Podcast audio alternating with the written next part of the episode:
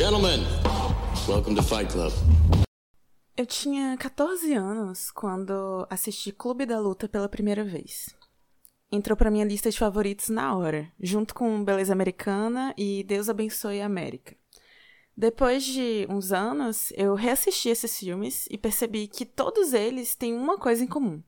São a história de um cara insatisfeito com a própria vida e que liga o foda-se de uma forma meio catártica, eventualmente ocasionando algumas mortes.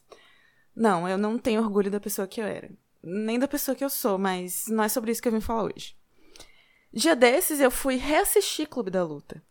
E à medida que o filme passava e aquela fotografia ia queimando minha retina aos poucos, eu percebi uma coisa. Com 14 anos, eu achava muito impressionante a temática do filme.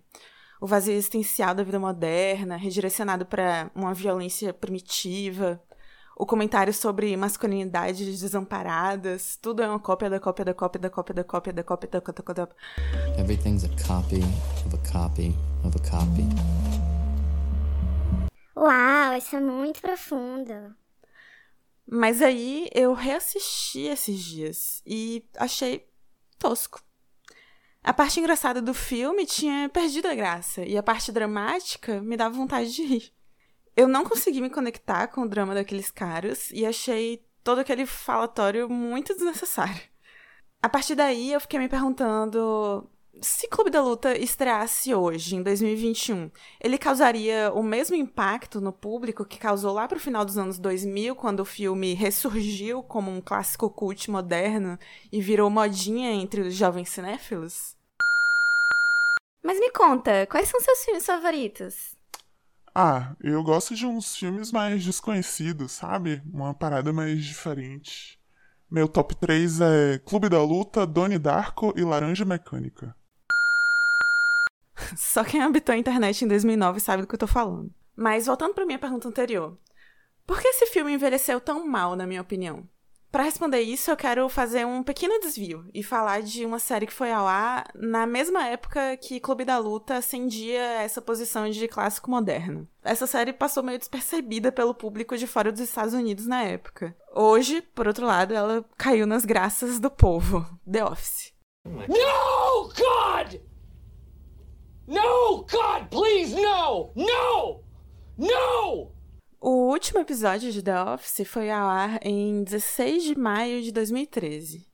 Em 2019, a Netflix revelou que a série foi a mais assistida da plataforma, acumulando quase 53 bilhões de minutos assistidos nos Estados Unidos, e ultrapassando séries como Friends e Grey's Anatomy.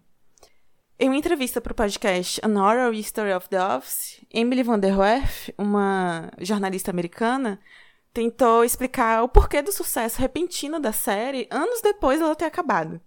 Eu não sei se vocês sabem, mas The Office perigou ser cancelada diversas vezes durante as primeiras temporadas, porque o público achava enfadonho e claustrofóbico uma série que se passava toda no escritório e cujo tema principal era o cotidiano de um escritório. E o que essa jornalista defende é que, nos últimos anos, esse programa que se propunha a capturar os desconfortos, as vergonhas alheias, o cringe da vida cotidiana, hoje se tornou uma fantasia escapista, principalmente para os jovens. Você, jovem, que está tentando se inserir no mercado de trabalho, você sabe, não existem mais vagas de emprego como as da Dunder Mifflin.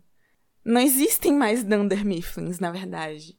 Uma empresa que te dá estabilidade, oferece plano de saúde, que quando dá horário todo mundo vai para casa? No mundo de hoje, nas ruínas do neoliberalismo, esse escritório parece um ótimo lugar para se estar. O sonho do jovem não é mais viver grandes aventuras, é ter a carteira assinada. Like so many others, I had become a slave to the IKEA nesting instinct. Uh, yes, I'd like to order the Erica Picari Dust Ruffles. Bom, vamos lá. Clube da Luta começa com o narrador expondo seus hábitos consumistas, né? Num discurso sobre como nós substituímos as revistas pornográficas por catálogos de compras, como reduzimos a nossa personalidade às coisas que temos em casa. E aí ele vai listando todos os produtos inúteis que ele já comprou na IKEA e assim em diante. O problema é que, apesar de ter comprado todas essas coisas, o problema que ele tá passando pra gente, né? É, é que apesar de ter comprado tudo isso, ele continua infeliz e com insônia. Aí ele vai, põe fogo no próprio apartamento e desenvolve um distúrbio de personalidade múltipla. Até aí, tudo bem. Quando eu tava reassistindo isso, é, eu não conseguia parar de pensar que esse protagonista claramente nunca passou pela experiência desesperadora, enlouquecedora e revoltante de procurar um apartamento com aluguel que você consiga pagar. Depois que você acha, paga o calção e divide em 12 vezes os móveis, eletrodomésticos e utensílios básicos, meu amigo, eu posso ter a crise existencial que for, eu não vou pôr fogo no meu apartamento. Sem falar que essa crítica ao consumismo, que aparece na primeira metade do filme, já nem faz mais sentido, tá demodé. Isso aí é coisa que a gente debatia lá na era Lula a era do consumismo no Brasil. As pessoas só queriam saber de comprar, a pessoa comprava, comprava, comprava, até esquecer que era pobre. Hoje, você vai no mercado fazer a feira, você sai horrorizado. Tem cidade que o gás de cozinha tá quase 100 reais. As pessoas estão tendo que parar de comer arroz.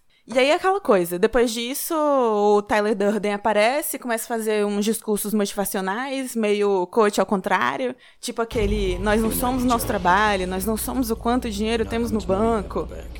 Mas meio que somos, vai. Se você tá desempregado e com dois reais no banco, você sabe o quanto esses dois fatores definem quem você é. Ah, e tem aquela vez também que ele fala que a geração dele não viveu nenhuma grande guerra, nenhuma grande depressão. Nossa grande depressão são as nossas vidas. We have no great war, no great depression. Our great war is a spiritual war. Our great depression is our lives. Bom, sorte a sua. Eu tô gravando esse episódio em 28 de fevereiro de 2021 e Presidente Jair Bolsonaro. Mais de 50 mil mortes. E Bolsonaro. 100 mil mortos pelo coronavírus. O Brasil passou de 200 mil mortes por Covid. Presidente Jair Bolsonaro. O Brasil bateu os 250 mil mortos pela pandemia. Fim, a gente não pode esquecer que Clube da Luta é um filme sobre um culto integrado exclusivamente por homens em crise com a própria masculinidade e revoltados com o sistema. Esse culto cresce exponencialmente e deslancha pratos que podem ser caracterizados como terrorismo. Uh, depois dos recentes acontecimentos pelos quais a frágil democracia estadunidense passou, eu não sei se envelheceu muito bem essa história. Não, mas sério, e se a gente fizesse um clube da luta de classes? Essa ideia eu apoio. A primeira regra do clube da luta de classes é que você tem que falar sobre ele para os seus companheiros, trazer o máximo de pessoas possíveis. Daí, em vez de sair no soco, a gente pega em armas